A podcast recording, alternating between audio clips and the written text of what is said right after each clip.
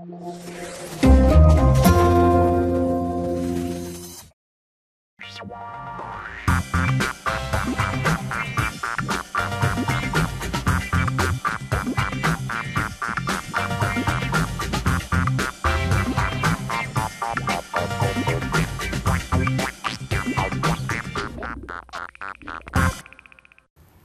Zuschauer, hallo! Was ist denn los mit euch? Ihr seid doch sonst nicht so schüchtern. Kommt einfach ein bisschen näher.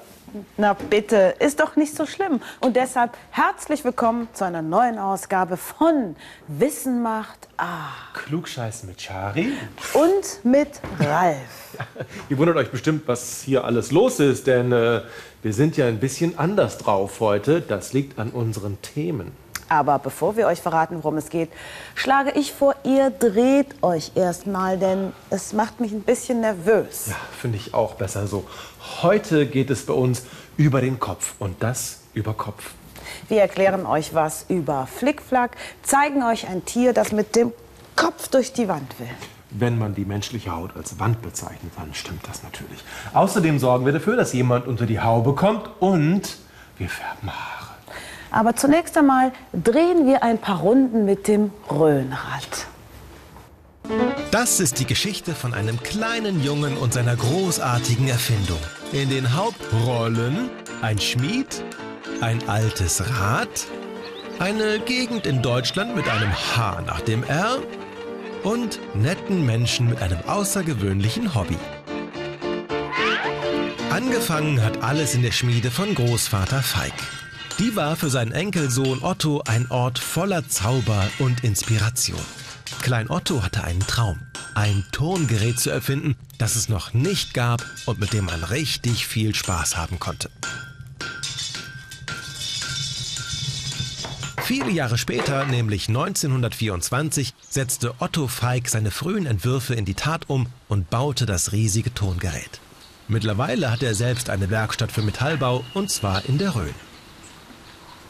Die Rhön ist eine hügelige Gegend. Einigermaßen in der Mitte von Deutschland mit einer, ja, schaut mal her, seltsamen Schreibweise. Feig nannte seine Erfindung Rhönrad. Ein unglaubliches Gerät, für das man viel Platz brauchte und das deswegen früher so gut wie nur im Freien benutzt wurde.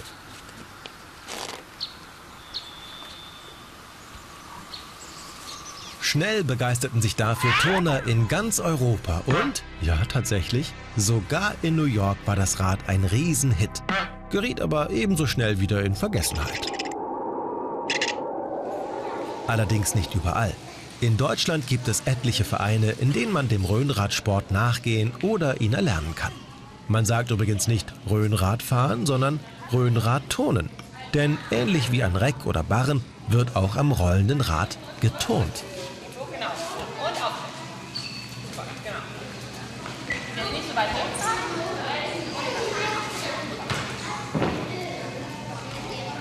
Dabei ist es wichtig, ein Rad in der richtigen Größe zu haben. Es sollte immer rund 40 cm größer als der Turner sein, damit man es bequem handhaben kann.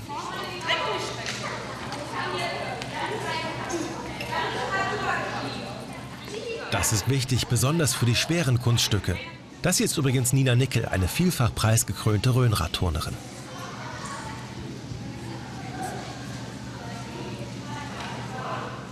So ein Röhnrad hat zwei Bretter mit Riemenbindungen für die Füße und zweimal zwei Haltegriffe für die Hände.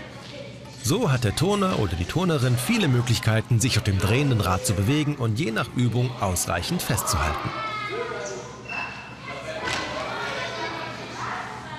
So ein Rad ist übrigens ziemlich teuer. Je nach Größe kostet es zwischen 500 und 800 Euro. Darum turnt man im Verein, wo man sich die passende Größe ausleihen kann. Nina trainiert für die nächste große Meisterschaft. Sie liebt den Rhönradsport und gibt ihr Können als Trainerin an ihre Schüler und Schülerinnen weiter. Und wer weiß, vielleicht winkt bald wieder eine neue Auszeichnung. Etliche Preise hat sie jedenfalls schon. Ja, und damit sind wir am Ende unserer Geschichte von Otto Feig, der das Rad sozusagen neu erfunden hat. Was lernen wir daraus? Kindheitsträume können wahr werden. Also nicht vergessen. Ich finde es sehr gut, dass wir mit den wichtigsten Aussagen den Anfang machen. Vergesst nicht eure Träume. Das ist gar nicht so leicht. Denn wie oft kommt es vor, dass man am nächsten Morgen erwacht und man weiß schon gar nicht mehr, was man letzte Nacht geträumt hat? Wenn ihr jetzt sagt, ich träume nie, kann ich nur sagen, oh doch. Jeder Mensch träumt Ja. jede Nacht. Das Problem ist nur, dass man sich am nächsten Morgen nicht immer an die Träume erinnern kann. Mit den Träumen verarbeitet das Gehirn die Eindrücke des Tages. Und wenn wir träumen, dann wird das Geträumte irgendwie zur Wirklichkeit, so als würden wir es gerade erleben. Das Gehirn vergisst das meiste wieder, damit wir Traum von Wirklichkeit unterscheiden können. Sonst würden wir ja wahnsinnig werden. Ich habe letztens geträumt, ich hätte lange blonde Haare. Ach, und äh, dann gibt es natürlich noch viele Menschen, bei denen der Traum zur Wirklichkeit wird. Und ich habe geträumt, wir würden einen Film zeigen übers Haare färben. Hm, Na, das passt ja. Und ich habe geträumt, ich würde im Stehen schlafen. Und gleichzeitig reden. Und die Augen offen lassen. Film ab. Rapunzel! Rapunzel! Lass dein Haar herunter! Was ist das denn? Frank der Königssohn hatte ehrlich gesagt mit güldenem Haar gerechnet. Steht doch auch so im Märchen. Da hilft nur eins. Mal nachsehen, was mit seiner Angebeteten passiert ist.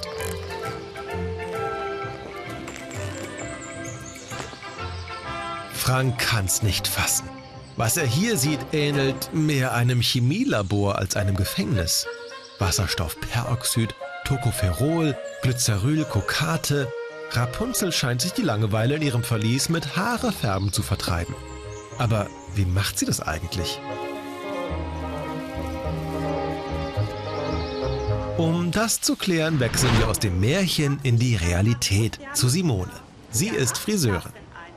Sabrina will sich ihre Haare rot färben lassen. Die Farbe soll dabei richtig lange halten und nicht nach ein paar Haarwäschen schon wieder verblasst sein. Simone mischt dafür eine Paste, die Alkalien enthält und Farbstoffe mit Wasserstoffperoxid. Klingt nach Hexenküche. Deshalb schauen wir uns das mal genauer an. Haar ist von Natur aus sehr dicht. Es lässt weder Wasser noch Farbe in sein Inneres. Damit die Farbe lange hält, müssen die Farbstoffe aber in das Haar eindringen. Die Alkalien lassen das Haar aufquellen. Wie bei einem Schwamm bilden sich dadurch viele kleine Zwischenräume. Es entsteht Platz für Farbstoffe. Die Paste, die Simone angerührt hat, ist aber noch gar nicht rot. Das stimmt, denn in der Paste sind auch nur entwickelnde Farbstoffe. Damit die richtige Farbe daraus wird, braucht man noch einen Entwickler. Das ist das Wasserstoffperoxid. Stellt sich die Frage, warum man nicht direkt richtige Farbstoffe ins Haar gibt. Dafür gibt es einen guten Grund. Farbstoffe bestehen aus vielen kleinen Molekülen. Hier beim Schwamm sollen das die weißen Kugeln in den Hohlräumen sein. Da sie sehr klein sind, halten sie nicht richtig. Gibt man nun Wasserstoffperoxid, hier die grünen kleinen Kugeln dazu, dann verbinden sich diese beiden Stoffe und es entsteht ein größeres Molekül. Es ist so groß, dass es die Hohlräume ausfüllt und dadurch gut hält. Die Farbe darf sich also erst im Haar entwickeln, damit sie auch lange hält. Das Wasserstoffperoxid bewirkt aber gleichzeitig noch etwas anderes im Haar. Es hält auf. Nachher? Und so sah es vorher aus. Das ist wichtig, denn wenn man blondes, braunes und schwarzes Haar mit Rot mischt, ergeben sich nur Mischfarben. Hellrot, rotbraun und rot-schwarz. Deshalb ist das Wasserstoffperoxid so wichtig.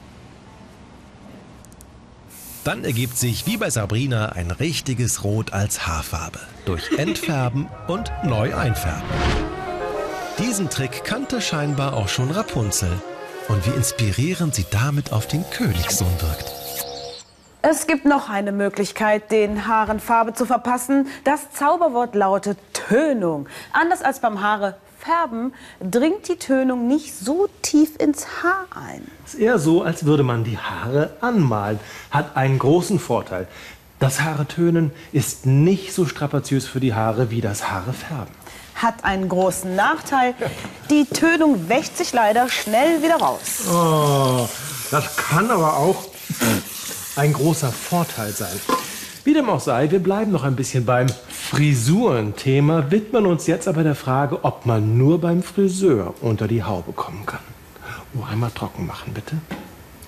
Keine Haube. Ach so. Vor kurzem in einem kleinen Friseursalon in Köln. Vanessa, der Janina kommt ja jetzt unter der Haube, ne? Janina wundert sich. Unter die Haube kommen? Woher wusste Frau Schmitz das? Sie hatte doch nichts verraten. Da nähert sich auch schon von oben eine Trockenhaube.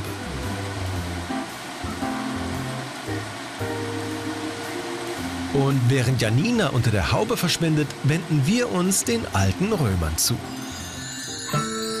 Auch dort kamen Frauen unter die Haube. Die sahen aber etwas anders aus.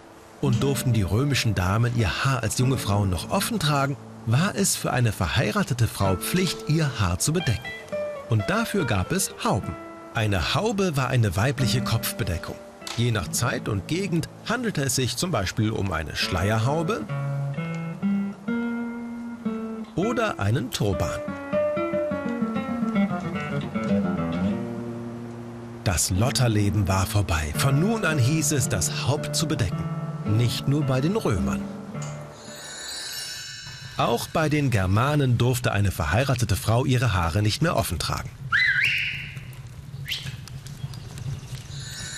Im Mittelalter entwickelte sich eine regelrechte Haubenmode, die von Land zu Land und Gegend zu Gegend verschieden war. Aus den Schleiern und Turbantüchern entwickelten sich feste Formen, die unterschiedlich gestickt oder genäht wurden.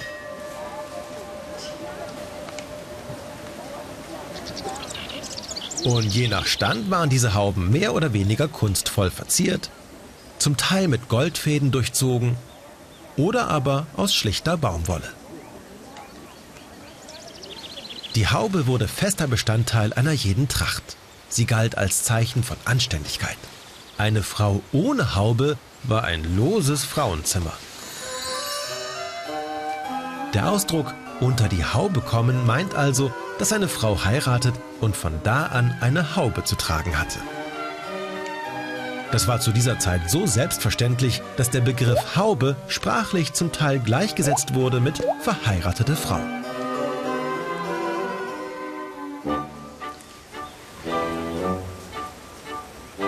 Sprach man damals von einem Mann, der den Hauben nachlief, dann meinte man, dass er frecherweise verheirateten Frauen hinterherrannte.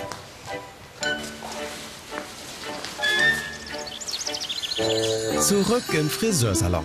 Janina ist eingeschlafen und träumt von Duschhauben, Badehauben und Motorhauben. Aber was macht Janina eigentlich unter ihrer Haube? Sie lässt sich die Haare machen, weil, ja, weil sie heute heiratet. Sie kommt also buchstäblich zweimal unter die Haube. Zum Trocknen der Haare und als Braut ihres zukünftigen Mannes. Wo wir gerade so vom Heiraten sprechen, wollen wir Vera, die ihr ja auch alle kennt, alles Gute zur Hochzeit wünschen. Ja, und das Tolle ist, sie hat ihren Mann Jens hier bei Wissen macht A kennengelernt. Da kann man mal sehen, diese Sendung ist nicht nur was für den Kopf, sondern auch was fürs Herz. Fürs Herz. Ja, ich möchte Wein vor Rührung. Kannst du kurz Brennnessel machen? Nicht wehgetan haben. Doch, ein bisschen schon. Bei Hochzeiten gibt es viele Traditionen. Ein Brauch ist es zum Beispiel, dass man die Schuhe mit ganz vielen Centstücken bezahlt. Früher waren das natürlich Pfennigstücke. Weil die Braut im Laufe der Jahre Geldstücke sammeln sollte, wollte man herausfinden, wie sparsam sie ist. Ja, und das Gute ist, wenn man dann die Brautschuhe bezahlt hat, bleiben immer noch ein paar Cent übrig. Und mit diesen paar Cent kann man ein schönes Rätsel machen, um herauszufinden, ob die Braut nicht nur sparsam, sondern auch intelligent ist. Und da wir so gut wie verheiratet sind, machen wir jetzt das Rätsel mit euch. Wir legen die Centstücke pyramidenförmig auf ein Bild. Schafft ihr es, die Pyramide auf den Kopf zu stellen? Und damit sind wir auch schon wieder beim Thema der Sendung. Ihr dürft dabei allerdings nur drei Centstücke bewegen. Uh, das ist schwer. Wie schafft ihr das, diese Pyramide auf den Kopf zu stellen? Nur drei Cent Stücke. Ja, benutzt euren Kopf, beißt euch rein und saugt die Lösung auf. Ähm, bist du eigentlich noch bei uns oder schon im nächsten Film? Ich glaube beides. Und danach machen wir mit der Lösung weiter. Ja. Fug hat sich viel Arbeit gemacht und für seine Freundin ein tolles Picknick vorbereitet. Alles ist da. Alles. Nur seine Freundin nicht. Gut, dass er eine Zeitschrift mitgenommen hat. So kann er sich die Wartezeit ein wenig verkürzen. Moment mal, was steht da? Sommerzeit ist Zeckenzeit? Was sind denn Zecken? Zecken leben gerne am Waldrand, auf Wiesen und in Büschen. Aber um sie zu finden, muss man genau hinschauen, denn sie sind winzig klein. Das hier ist eine ausgewachsene Zecke und die ist gerade mal einen halben Zentimeter groß. Schauen wir sie uns genauer an. Die Zecke gehört zur Gruppe der Milben und ist ein Spinnentier. Das erkennt man an ihren acht Beinen. Ungefähr 1000 Zeckenarten gibt es weltweit, circa 25 in Deutschland. Davon kommt der Holzbock am häufigsten vor. Eine Zecke wird in zwei Abschnitte gegliedert. Der erste ist der Körper mit Kopf, Rumpf und Beinen. Den nennt man Idiosoma. Der zweite sind die Mundwerkzeuge und der heißt Gnatosoma. Das hier ist eine Mikroskopaufnahme des Fressapparates.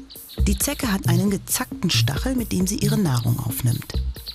Die holt sie sich bei Tieren und bei Menschen.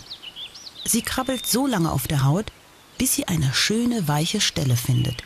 Sie sticht hinein und trinkt dann das Blut. Wie mit einem Messer sticht sie mit ihrem gezackten Rüssel ein Loch in die Haut, wie bei unserem Modell hier. Dabei werden feine Blutadern zerstört.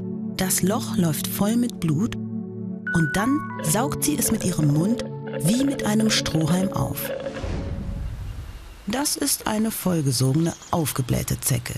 Sie kann das 200-fache ihres Körpergewichtes an Blut aufnehmen. Dabei verändert sich ihre Hautfarbe. Aber wie kommt sie an ihre Nahrungsquelle? Die Zecke sitzt im Gras oder Gebüsch. Kommt ein Mensch oder ein Tier in ihre Nähe, riecht sie das. Aber das macht sie nicht mit einer Nase, sondern mit ihren Vorderbeinen. Dort hat sie Vertiefungen, wie man auf dieser Mikroskopaufnahme gut sehen kann. Das ist das Hallersche Organ. Damit kann sie schon die allerfeinsten Duftteilchen in der Luft wahrnehmen. Jetzt ist die Zecke vorgewarnt. Wird sie von einer Person oder einem Tier gestreift, kann sie sich innerhalb von Millisekunden an ihnen festhalten. Dabei helfen ihr diese Krallen an ihren Beinen. Weil sie so klein ist, bleibt das meist unbemerkt. Dann wandert sie an eine geschützte Stelle, wo sie sich satt frisst. Manche Zecken können krank machen. Sie haben Erreger in sich, die sie beim Saugen an die Tiere und auch an Menschen weitergeben. Tja, und was kann man machen, damit nichts passiert? Ah, dazu steht ja auch was in dem Artikel. Sollte sich eine Zecke an ihrem Körper befinden, können Sie sie mit einer Zeckenzange entfernen. Oder Sie lassen sich fachmännisch von einem Arzt oder einem Apotheker helfen. Oh je, hoffentlich hat sich keine Zecke an Fug gemacht. Zu Hause muss er sich gründlich untersuchen. Genau da geht er jetzt auch hin. Er wartet nun schon seit über einer Stunde auf seine Freundin und das reicht jetzt. Na, braucht ihr noch ein bisschen für unser Pyramidenrätsel? Ja, wir werden euch gleich die Lösung verraten. Aber zunächst einmal bekommt ihr noch ein paar Hinweise zu den Zecken. Zecken sind ganz erstaunliche kleine Tierchen. Da steckt so viel drin. Ein Stoff, der dafür sorgt, dass das Blut an der Einstichstelle nicht gerinnt, also hart wird. Eine Art Klebstoff, der dafür sorgt, dass die Zecke da kleben bleibt. Ein Stoff, der dafür sorgt, dass die Einstichstelle schön betäubt ist, man also die Zecke nicht spürt. Ein Stoff, der dafür sorgt, dass unser Immunsystem schön ruhig bleibt. Mal abgesehen von den ganzen Krankheiten, die in so einer Zecke auch drin stecken können. Ja, und gerade deshalb ist es wichtig, dass man die Zecke sofort entfernt und nicht wartet, bis sie von alleine abfällt. Denn je länger sie saugt, desto höher ist die Gefahr, dass Krankheiten übertragen werden. Wir haben hier mal ein Modell von unserer Haut mit zwei dicken Zecken. Wie entfernt man jetzt Zecken richtig? Also am besten fragt ihr auf jeden Fall einen Erwachsenen. Und dann nehmt ihr euch eine Zeckenzange oder eine Zeckenkarte oder eine flache Pinzette. Und dann ist es ganz wichtig, dass ihr die Zecke relativ nah an der Haut packt. Also nicht einfach hier oben am Körper ziehen, weil dann reißt man einfach den Körper vom Kopf ab und der Kopf bleibt im schlimmsten Fall drin stecken. Nein, besser ist es, ihr packt die Zecke hier und zieht ganz langsam Ganz langsam ziehen ist sehr wichtig. Das kann natürlich bis zu einer Minute dauern, aber wenn die Zecke sich dann erstmal gelöst hat, dann seid ihr sicher. Desinfektionsmittel drauf und fertig. Ihr könnt auch noch die Stelle fotografieren oder mit einem Stift markieren und dann nach drei Wochen noch mal nachschauen, ob sich da auch nichts entzündet hat. Und wenn ihr noch irgendwelche Fragen habt oder euch unwohl fühlt, geht einfach zum Arzt. Ja, das waren die Zecken. Ich glaube, jetzt können wir endlich unser Rätsel auflösen, Shari. Ja, also Drei Münzen dürft ihr nur bewegen und die Pyramide muss auf dem Kopf stehen. eine Münze, noch eine Münze und die dritte Münze. Na, das war einfach. Fast so einfach wie das, was im nächsten Film kommt. Wie Flickflack ist einfach? Wenn man es kann, ja. Maike freut sich, sie macht Luftsprünge rückwärts. Aber vielleicht ist dieser Sprung doch eher Teil einer Übung. Ilka, Yvonne und Maike üben an der Sporthochschule in Köln den Flickflack. Nun ja, üben brauchen sie eindeutig nicht mehr, aber sie können ja mal erklären, wie es geht. Deswegen zeigen wir Maikes Flickflack in Zeitlupe. Sie stellt sich hin und hält die Arme nach oben.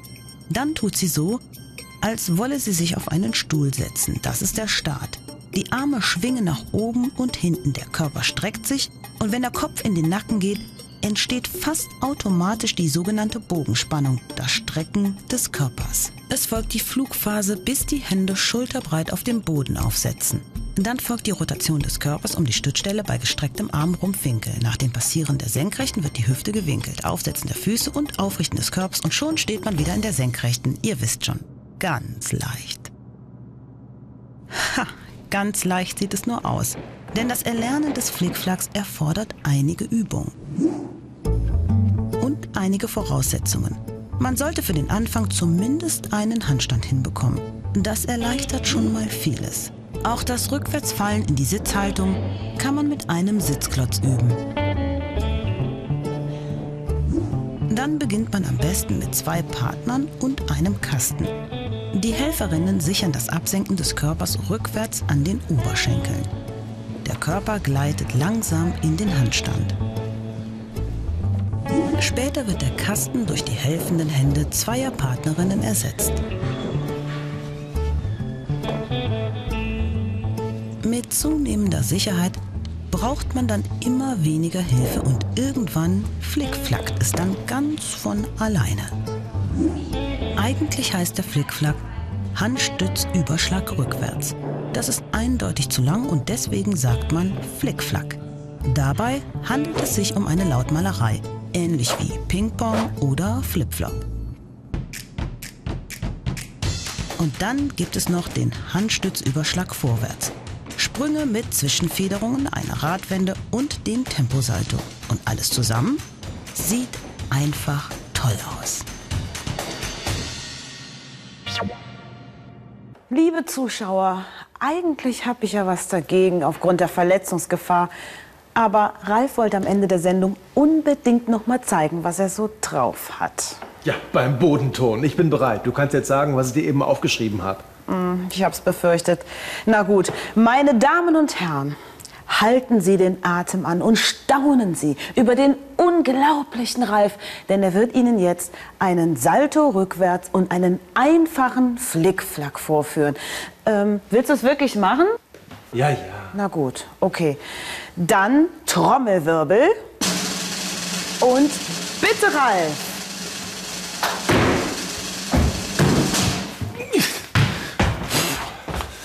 Und hier nochmal unsere Internetadresse www.wissenmacht.a.de. Nur zur Sicherheit. Macht's gut, war eine schöne Sendung mit euch. Tschüss. Du überraschst mich immer wieder, Ralf. Wichtig ist Aufwärmen vorher. Und enge Trainingssachen. Die sind auch wichtig, weil die halten den Körper in Spannung. Spannung ist total wichtig. Nicht nur bei abendfüllenden Spielfilmen, sondern auch beim Bodenturnen. Kannst du es nochmal machen? Ja, ich kann dir auch zeigen, wie es geht. Komm, wir gehen mal zusammen hin und dann zeige ich dir, wie du das machen musst. Also, schön auf die Schubladen aufpassen. Okay. Jetzt stellst du dich mal rückwärts hin. Ich mache es meistens immer rückwärts. Ist ein bisschen schwieriger, aber ich mag es schwierig. Du kannst auch gerne so anfangen. So, und jetzt, Chari, fangen wir an. Die einfachste Übung ist Purzelbaum. Du gehst in die Hocke, so. Ja? Und dann, um warm zu werden und auch um das Gefühl für dieses Überkopf zu bekommen, machst du einfach erstmal so.